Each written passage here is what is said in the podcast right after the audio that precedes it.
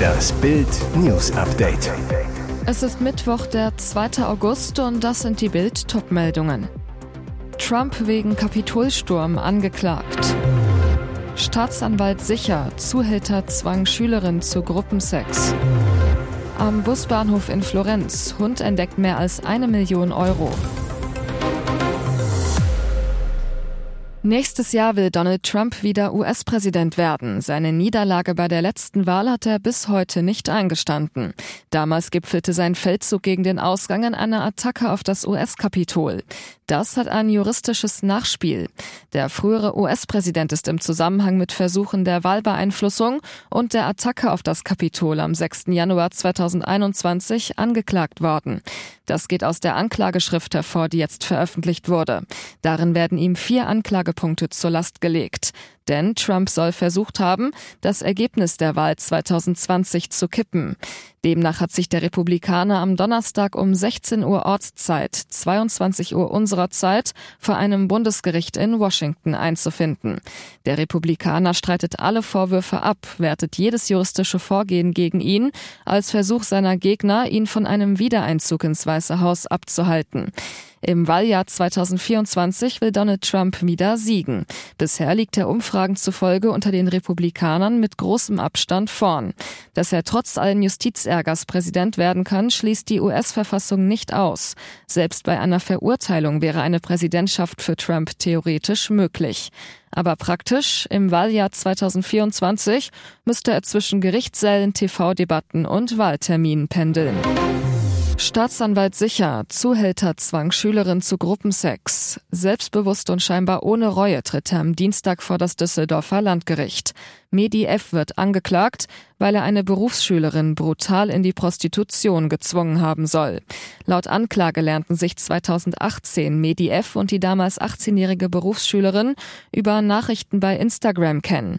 Sie verliebt sich in ihn und zieht für die vermeintlich große Liebe von Regensburg nach Düsseldorf. Was das Mädchen nicht ahnt, sie ist an einen brutalen Zuhälter geraten. Bei einer gemeinsamen Urlaubsreise in den Libanon beginnt das Martyrium.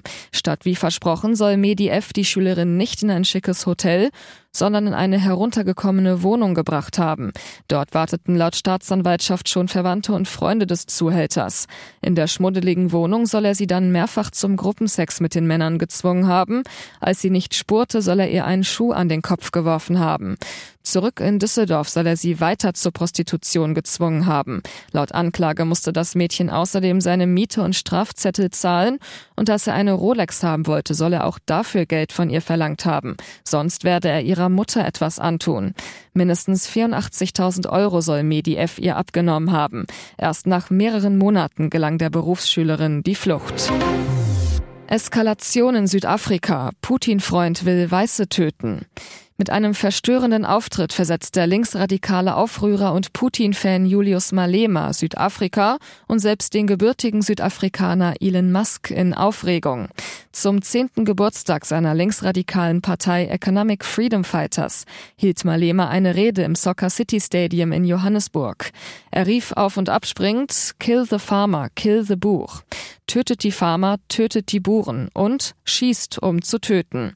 Malema formte mit der Hand eine Pistole. Es war ein unverhohlener Aufruf, Südafrikas Weiße zu töten. Begeistert bejubelt von Zehntausenden Parteigängern. Denn bei den Buren handelt es sich um die weiße afrikanssprachige Minderheit im Land, die von den kolonialen Siedlern abstammt. Malema reckt die rechte Faust in den Himmel, ruft, steht auf Südafrika, erhebe dich Südafrika. Die Revolution kommt, ihr müsst Teil der Geschichte Geschichte sein. Dazu schießen Konfettikanonen, steigt weißer Diskonebel auf, jubeln Zehntausende. Eine groteske Bühnenshow. Seit diesem Auftritt am Wochenende kommt das von einer schweren Energiekrise mit Stromabschaltungen und dem Niedergang von Wirtschaft und Infrastruktur gebeutete Südafrika nicht zur Ruhe.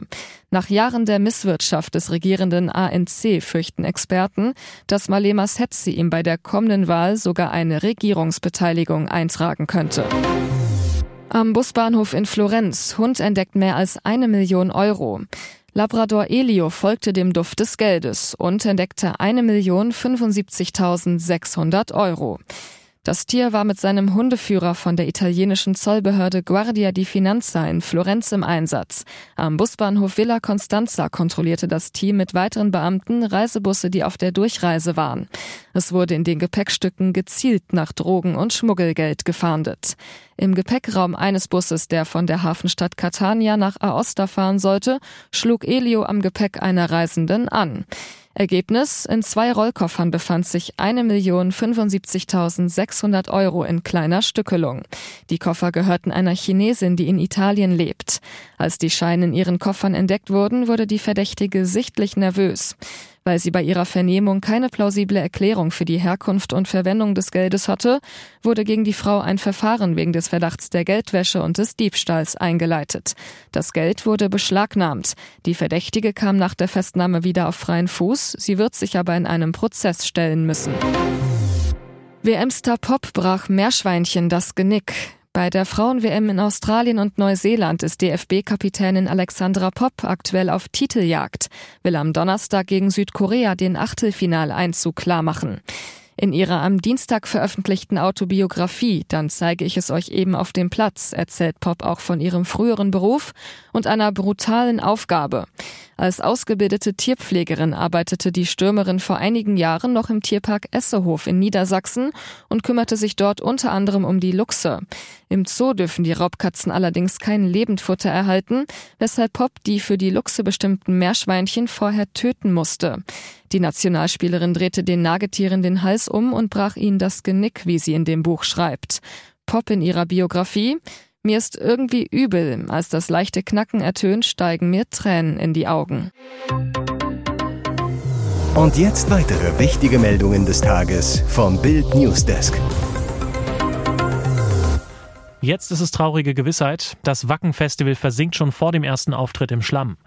Es ist die schlimmste Nachricht, die die wartenden Metal-Fans im Norden ereilen kann. Der Anreisestopp ist endgültig. Wer das Festivalgelände noch nicht erreicht hat, soll die Reise mit dem Auto abbrechen oder gar nicht erst losfahren. Das teilte der Veranstalter am späten Nachmittag mit. Bis zum Ende des Festivals werden keine weiteren Fahrzeuge aufs Gelände gelassen. Die Schlammkatastrophe. Wir sind sehr traurig, diese schwere Entscheidung zum ersten Mal in der Geschichte des Wacken Open Air treffen zu müssen, so die Veranstalter. Ausschließlich Autos, die sich bereits in unmittelbarer Nähe zum Gelände befinden, versuchen die Veranstalter noch auf den Holy Ground unterzubringen. Durch die anhaltend schwierige Wetterlage mit den zusätzlichen Regenmengen in den letzten 24 Stunden und den daraus resultierenden Zustand der Campingflächen, Veranstaltungsflächen und Zuwege können keine Kraftfahrzeuge mehr auf das Campinggelände fahren, da sonst die Sicherheit und Versorgung nicht gewährleistet werden kann, teilte der Veranstalter weiter mit. Eine US-Soldatin in einem Panzer ist nach einem Zusammenstoß mit einem Lastwagen in der Oberpfalz an schweren Kopfverletzungen gestorben, da sie während der Fahrt aus der Dachluke schaute. Die Soldaten wollten an der Anschlussstelle Weiden-West in einem Konvoi aus Radpanzern auf die Autobahn 93 auffahren, während zugleich auch ein Lkw-Fahrer auf der rechten Fahrspur unterwegs war. Obwohl der 57-Jährige aus dem Landkreis Schweinfurt noch versuchte, auf den linken Fahrstreifen zu wechseln, kam es zu einer seitlichen Berührung der beiden Fahrzeuge, wie die Verkehrspolizei am Dienstag mitteilte. Bisherigen Erkenntnissen zufolge schlug die Dachluke durch den seitlichen Anstoß gegen den Kopf der 24-jährigen US-Soldatin. Hierbei wurde sie so stark verletzt, dass sie wenig später in einem nahegelegenen Krankenhaus verstarb, schilderten die Beamten. Bei dem Panzer handelte es sich nach Bildinformationen um einen Radschützenpanzer vom Typ Striker. Ein Sprecher der Autobahnpolizei sagte gegenüber Bild, dass die Luke des Panzers nach ersten Erkenntnissen gesichert gewesen sei, doch durch den Aufprall sei die Sicherung wohl gerissen.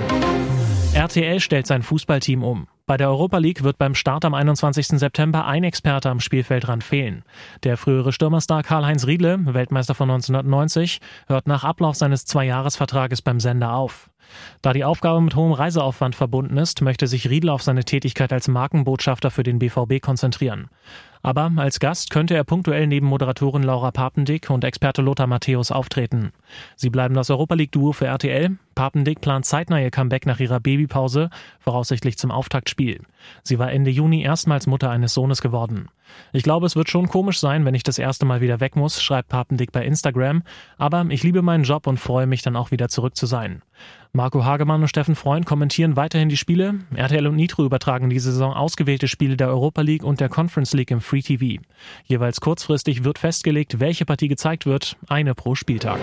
Ihre Politiker gehören zu den unbeliebtesten des Landes. Ihr Europaprogramm kriegen sie nicht auf die Reihe. Und doch, 23 Prozent der Deutschen würden bei der Europawahl aktuell die AfD wählen. Mehr als zur Bundestagswahl. Nur, was bekämen die Deutschen von einer Europa-AfD? Schwer zu sagen, denn die Partei hat zwar schon einen Teil ihres Europawahlpersonals bestimmt, aber noch kein Programm. Also muss man sich an das halten, was das Personal am Wochenende auf der Europaversammlung der AfD erklärt hat.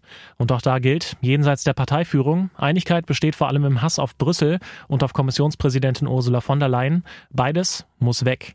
Und auch ohne Europaprogramm ist klar, die AfD will eine Festung Europa, sichere Grenzen nach außen.